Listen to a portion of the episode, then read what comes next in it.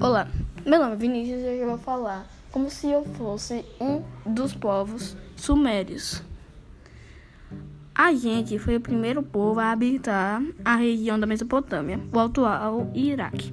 Compreendia entre o rio Tigre e Eufrates.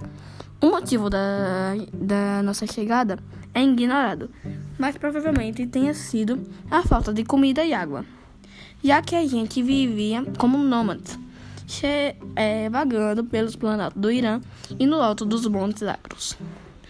Além da água e comida encontradas em abundância na região, outro fator que explica a nossa sedentarização era a segurança com que viviam na Mesopotâmia, pois aquela área é cercada por algumas cadeias montanhosas, ao norte e a oeste, pelo Golfo Pérsico ao sudoeste e pelo deserto da Síria ao sul e leste. Isso que dava a grande proteção em ataque de outros povos que viviam à proximidade dali.